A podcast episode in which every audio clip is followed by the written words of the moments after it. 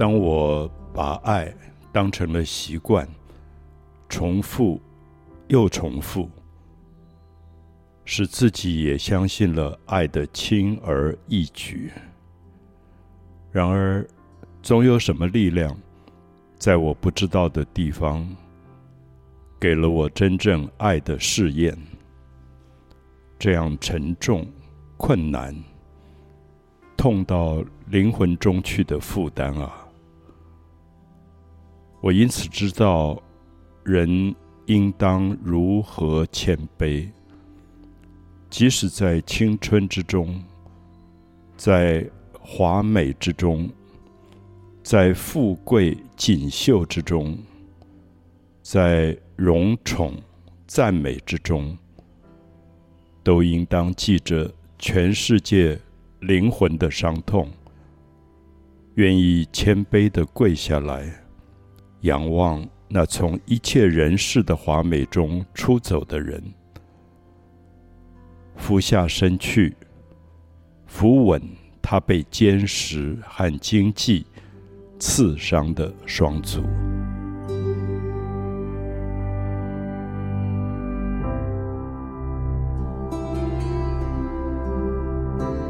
美的沉思，我是蒋勋，回来认识自己。刚才开始读的这一段话是一九八四年，呃，我自己画的一张自画像上面提的句子。我想隔了四十年看自己年轻时候写的文字，其实会有一点害羞。啊，所以我把它定名为“文青时代”。这个小小的展览在台东卑南遗址公园展示馆旁边一个小咖啡厅。那我想特别希望文青的朋友，或者文青年龄已经过的朋友，我们一起来想一下，什么叫做文青。啊，我想很多朋友大概有时候会笑别人说：“哦，你好文青哦。”这样，那文青好像有时候变成一个很负面的句子。那我刚才读这一段，我自己也有点不好意思，为什么那个时候会谈那么多的爱？那好像那个年龄天真烂漫，那对爱有很多的挂在口头上的这种。我说轻而易举吧，就觉得爱好像就是挂在口头上的一个字。可是也许那个时候已经开始隐约觉得，爱这个字，如果你真的要去负担它，可能是包含了非常伤痛的部分。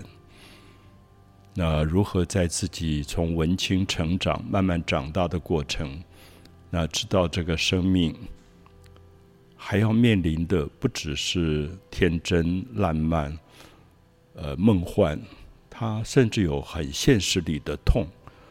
可是你带着你文青的梦，如何去在这个痛里面历练自己？大概是当时写这些句子一个很重要的原因吧，或者一个动机。因为那个年代。读很多文学的作品啊，很喜欢一些文学家，像卡缪。我想阿佑也很喜欢卡缪。对，我记得你跟我提过他的《西西弗斯的神话》。对，嗯，你可以讲一下那个神话吗？好，就是我其实，在呃被卡缪吸引的第一个内容，就是西西弗斯他在呃在呃。被惩罚，对，被惩罚。突然忘记那个是什么什么山了，想不起。奥林匹斯山，对，奥林匹斯山，对，在奥林匹斯山被被惩罚。然后他被惩罚的内容就是他要日复一日的把一个石头从山下往上推，每一天每一天都重复这样子的举动。那在卡缪的书里面，他就提到，本来。这个举动其实是众神在惩罚西西弗斯，是。可是西西弗斯他在当中可能领略到了一个一个一个道理，就是当他如果调整了自己的心态，嗯哼，他在推石头被惩罚的过程当中，如果他享受这个过程的话，他就觉得其实是他在惩罚这些众神。对，那当时我听到或是看到了这个说法之后，其实心里面觉得有很大的震撼，而且也有很大的。像是一个能量，就是每当我觉得我在做一件好像我被惩罚的事情，而且日复一日我没有办法改变的时候，我就会想到卡缪说的这一段，他好像就会给了我一个出口，然后帮助我去离开当时我最讨厌、最讨厌那个日复一日的事情。是，我我想现在可能可能还有很多文学青年喜欢卡缪。那西西弗斯神话是一个古老的希腊神话，可是卡缪当时其实是他的哲学论文，是。他读哲学系要写论文，他就写了这个神话故事，然后也把这个故事，这个神话故事原来诸神给西西弗斯的惩罚，结尾转换成一种很高很高的智慧的领悟，就是他觉得。其实我们每一个人大概都是西西弗斯，我们也都背负着神的诅咒，我们每天过着日复一日重复的这种日子，好像惩罚一样。可是你必须在这个惩罚里领悟，说我终于是快乐的，就是你自己怎么去超越是这个惩罚。呃，我我想那个真的是很文青时代的一种。一种感动，对一个解读。呃，我同时也读了卡缪的小说，像大家都知道的《异乡人》，那种我觉得说不出来的虚无。小说一开始说妈妈死掉了，接到了电报，可他不确定是今天还是昨天，然后他就感到寄养妈妈的养老院，就是讲到一个死亡的事件。而这个死亡是很亲的母亲的死亡，是，可他好像很冷漠，对，一滴眼泪都没有。旁边的人觉得他很奇怪，怎么会妈妈死掉也不哭？那我忽然想到，在我们那个年代，我们总觉得亲人的死亡你要嚎啕大哭的，是，甚至在台湾还有一个习惯是自己哭不出来，要花钱请别人帮忙哭，请别人帮忙哭掉，无子枯木。那我读到这个书，我很很大的震动，就是说，我相信文青时代有一个非常了不起的勇敢，就是面对生命最真实的状况。是，如果我很冷漠，如果我对生命里面没有哭的愿望，我就不要哭。嗯，所以我想这本小说其实一开始就震撼了我，然后他也很厌烦那种葬仪社、殡仪馆的那种。俗套，嗯，所以他就在妈妈的遗体旁边就抽烟。我们没有想到这些后来都被当成罪状收集起来，因为他后来偶然跟别人冲突，枪杀了一个人，嗯，然后他就变成了囚犯。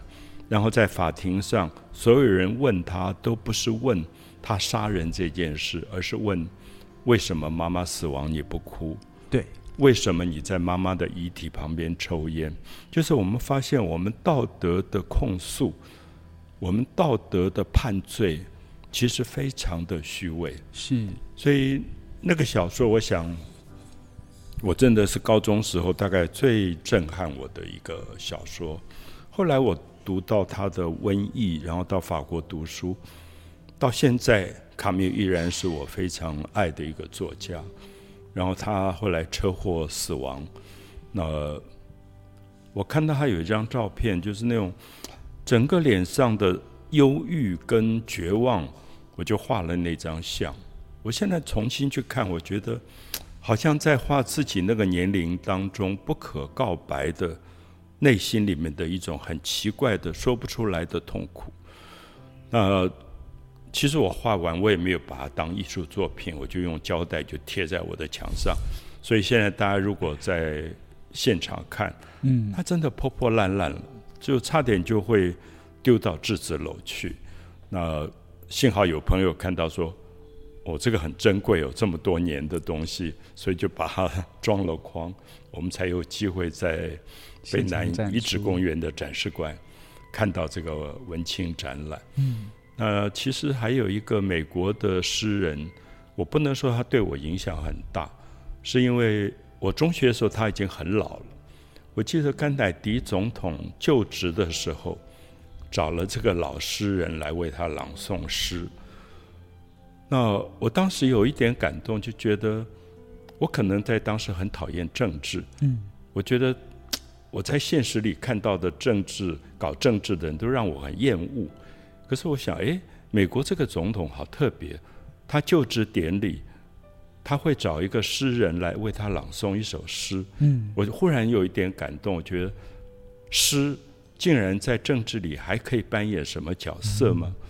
那那个时候我就开始读了一点 Robert Frost 他的诗，其实读的不多，可是我到现在都还记得他有一首诗讲，呃，Stopping by woods on snowy night，就在雪夜经过的一片森林，然后里面有两句。我不知道为什么到现在我都记得，就 I have promises to keep and miles to go before I sleep。那我觉得是一个老实人在讲他最后的濒临死亡的现象，就是说我我有一些承诺，所以我要继续赶路。那么在睡下之前，我还有几里路要走。嗯，那我到现在都记得。可是我觉得这么。衰老、年纪很大的一个诗人，当时讲的这样的句子，为什么会在我十几岁的一个高中生身上有这么大的一个震撼的力量？嗯，所以我最近一直在想文青时代，我也在被南遗址公园展示馆，我自己很爱的一个咖啡厅的空间，展出这些高中的作品。那它没有任何的艺术上的。重要性，它没有任何技巧可言。可是它大概当时是我高中那个年代虚无，甚至有一点对现实绝望，然后自己有好多的梦想，编织很多的梦想，找不到出口。我想反映了那个时代。那我想，我们的时代，如果今天还有一些十几岁的高中生，在他们的文青时代有这样的苦闷。看到这样的画作，会不会有一点共鸣？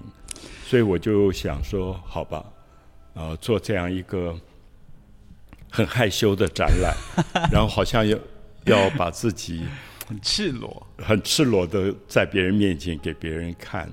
那甚至我想，有些作品可能现在年轻人都不知道了，因为大概在我高中时候，有一位台大哲学系的。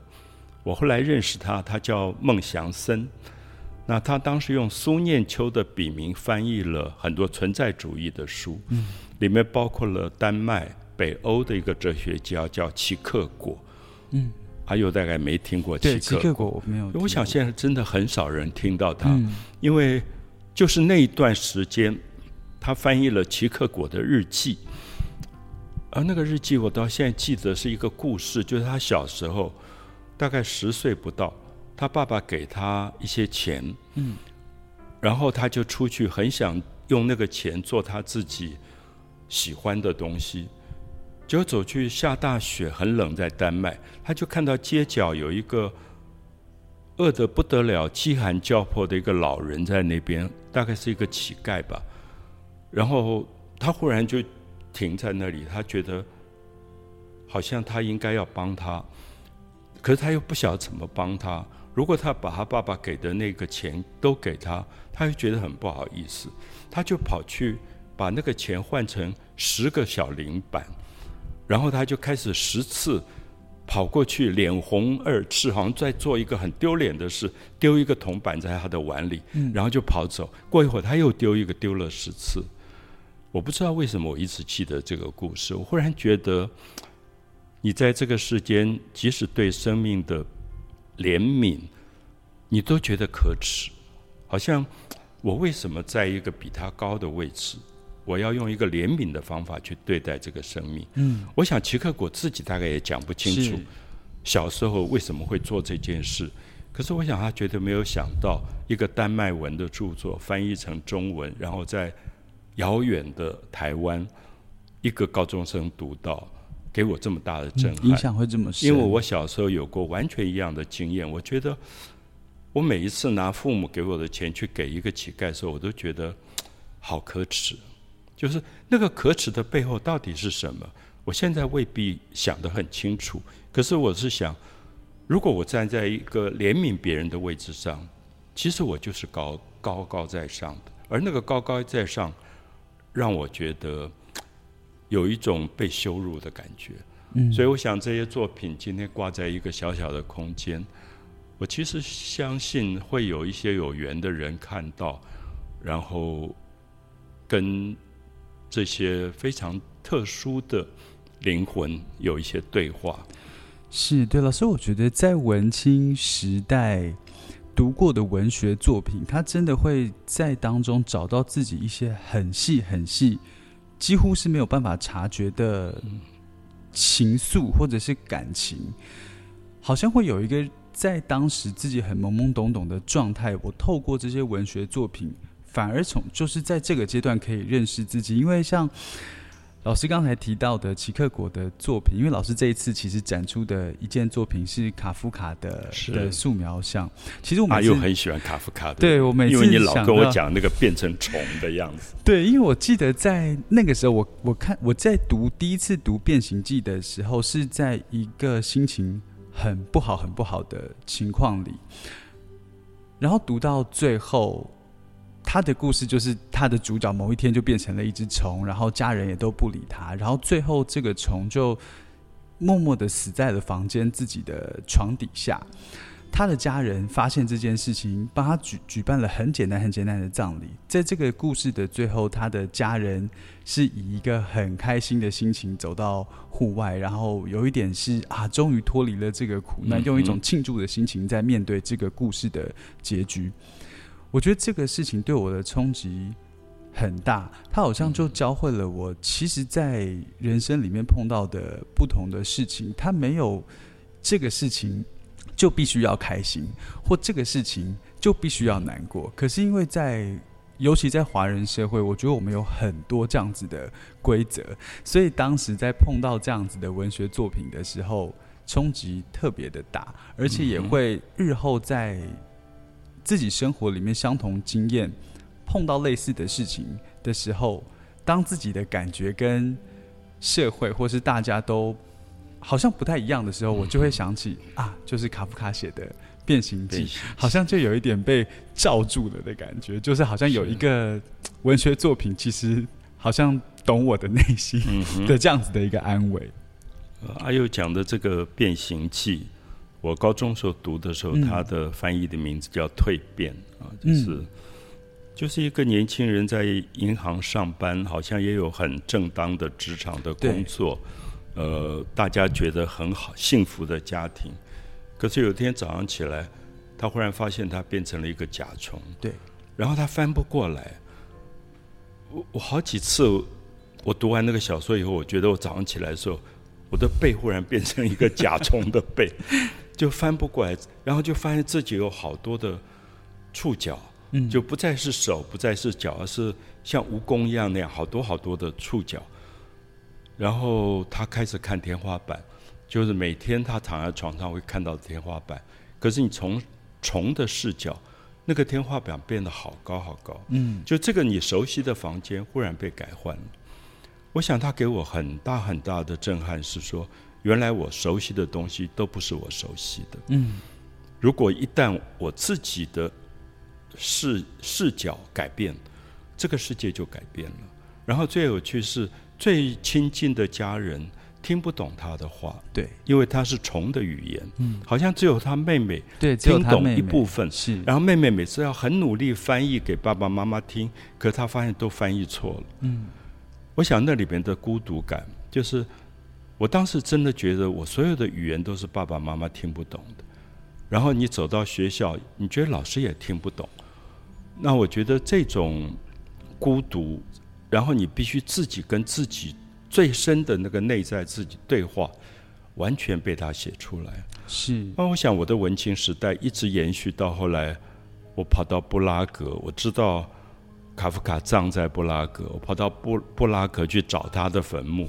我现在想啊，真是文青。可是真的，我那时候已经不是很年轻，可是那个文青一直在延续。我不知道为什么在他墓前就跟他说谢谢，就觉得说他陪伴了我度过那个我最荒凉的高中生的年代，就是每一次在日记本里面会写着想要去自杀、想要致敬的那个那个东西，好像是因为读了他的片段，嗯，忽然觉得世世界上有一个人懂，所以你不必要做那件事情。所以我真、嗯我真的跑到布拉格去他的墓前致敬。